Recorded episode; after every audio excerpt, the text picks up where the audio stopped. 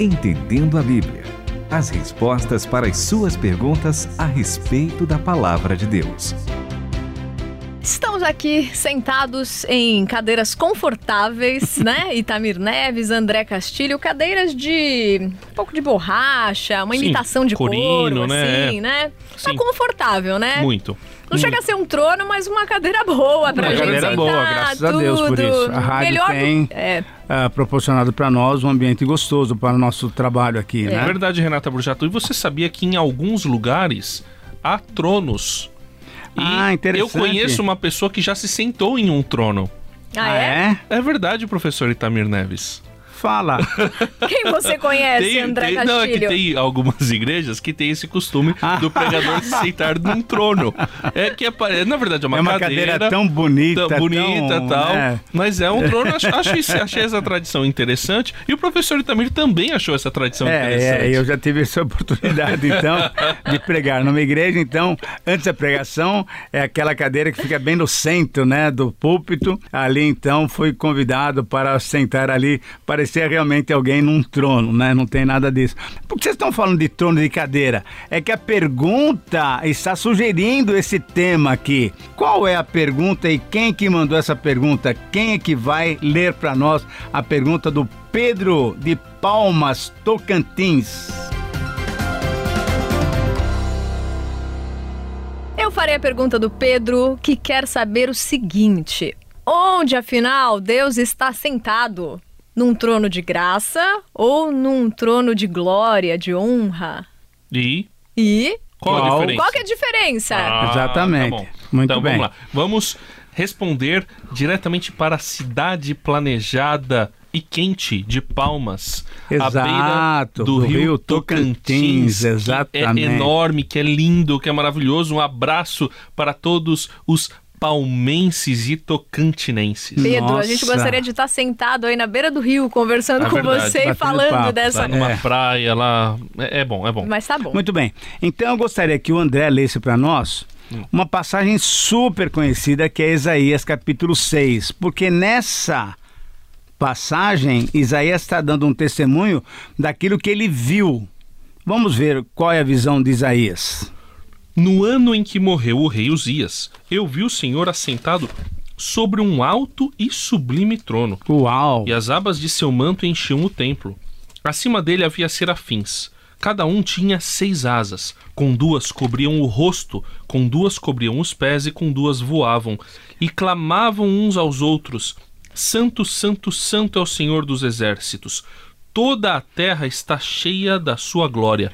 E as bases das portas tremeram a voz do que clamava, e a casa se encheu de fumaça. Então, pelo que Isaías está declarando ali, é uma visão do Deus glorificado, da glória de Deus. Isso é, imagina só, seres angelicais acima, seres angelicais abaixo, seres angelicais com ah, asas, né? E clamando, declarando a santidade de Deus. Então, isso é um trono de glória que demonstra a glória do Senhor de uma maneira espetacular.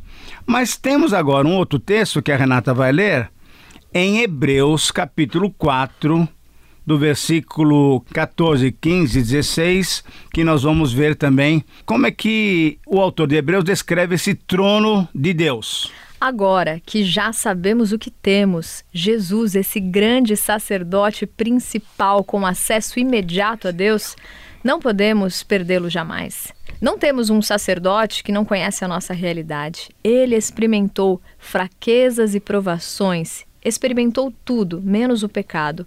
Portanto, vamos andar direito e receber o que ele tem para nós. Recebam a misericórdia, aceitem a ajuda. Na Bíblia NVI, mostra as seguintes palavras: Portanto, aproximamo-nos, aproximemo-nos com confiança do trono da graça, para que recebamos misericórdia e encontremos graça a fim de sermos socorridos no momento oportuno. Portanto, aqui o trono é o trono da graça. Aproximemo-nos com confiança do trono da graça, Mas então, afinal, é trono da graça ou da glória? Ah, eu sei que o André tem uma outra passagem que também nos ajuda a entender, que é o livro de Ezequiel. Não sei quantos de vocês conhecem, É. mas no Antigo Testamento tem um livro. É, E sim. é um livro grande. Exatamente. É um livro grande. Profeta Ezequiel. E é um livro muito bom. Muito Eu bom. gosto muito dele. E, e ele tem. eh, Mas é que ele apresenta figuras até um pouco difíceis de entender. Então, ele começa assim, né? A palavra do Senhor veio a Ezequiel, filho do sacerdote Buzi, na terra dos babilônios, junto ao rio Quebar.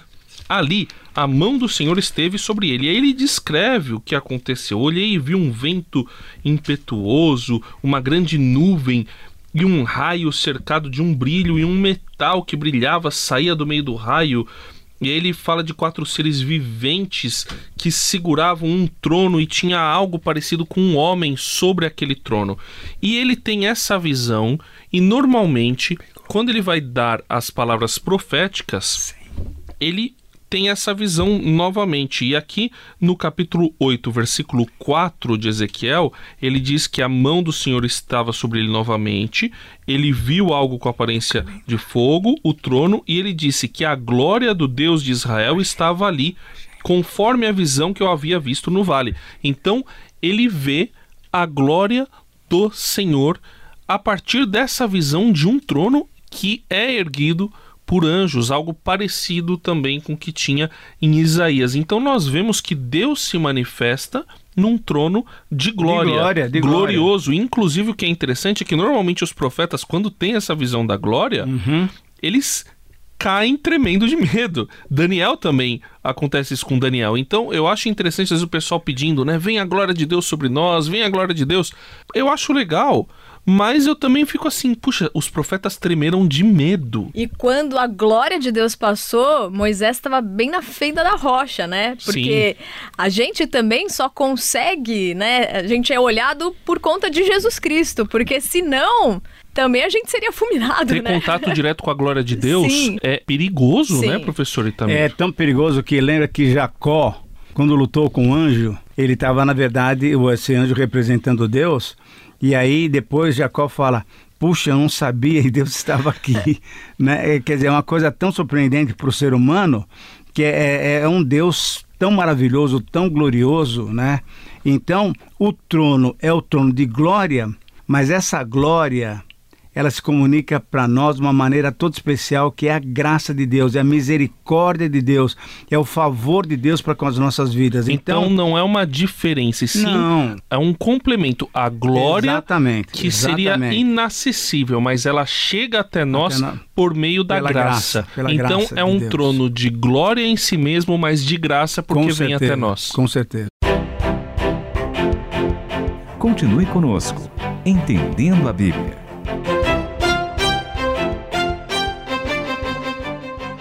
Tamir, um versículo que a gente gosta muito e que a gente usa muito na palavra em canções, nos ajuda também a entender isso, que é o Salmo 130, o verso 4, Ah, que diz, excelente. contigo está o perdão para, Para que, que sejas nós adorado. possamos- Ou seja, Exatamente. tamanha graça faz a gente adorar e ainda dedicar toda a honra e toda a glória a ele. E aumenta a glória de Deus. É Sim. Não tenha dúvida, isso, não né? tenha dúvida. Não tem... Quando nós nos curvamos diante da graça de Deus, quando nós reconhecemos que nada do que temos é fruto de obra nossa, é fruto da graça de Deus, ah, ah, ele é glorificado, ele é exaltado, ele é dignificado. Então, aumenta a glória de Deus quando nós nos curvamos diante dele. Então, o querido Pedro, por favor, entenda isso, que ele está sentado num trono de glória porque ele é um Deus glorioso. Mas esse Deus glorioso é tão chegado a nós que ele derrama a sua graça sobre nós para que nós possamos viver uma vida gostosa, uma vida que de fato ah, agrada a ele. E o trono de glória também é trono de graça. Agora, por que que a gente tem é, esse trono de graça? Por que que Hebreus fala da graça? Qual que é a intenção de Hebreus em ressaltar a graça e não a glória? Olha, então uma pergunta muito legal, porque dá para a gente dar rapidamente o contexto de Hebreus.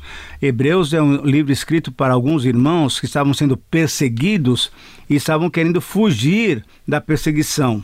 Então, já que ser cristão me leva à perseguição, me leva a sofrer, eu quero me afastar dessa situação. E aí o autor de Hebreus fala: não, de jeito nenhum, vocês fiquem firmes, porque a salvação que nós temos em Jesus Cristo é maravilhosa.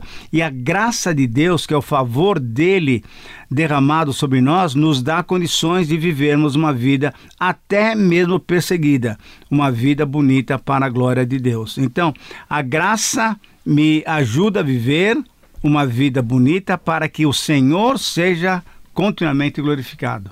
Então agradecemos muito a pergunta do nosso ouvinte Pedro. E uma vez que a gente sabe que o Senhor está sentado nesse trono de graça e acessível a nós, Vamos chegar mesmo confiantes até a presença dele. E vocês, ouvintes, venham, mandem as suas perguntas sem medo também, né, André Castilho? Porque a gente sem gosta medo. muito. É sem verdade. medo. Venham aqui com ter... toda a coragem. Vai ter graça para sua vai, pergunta. Vai, vai sim.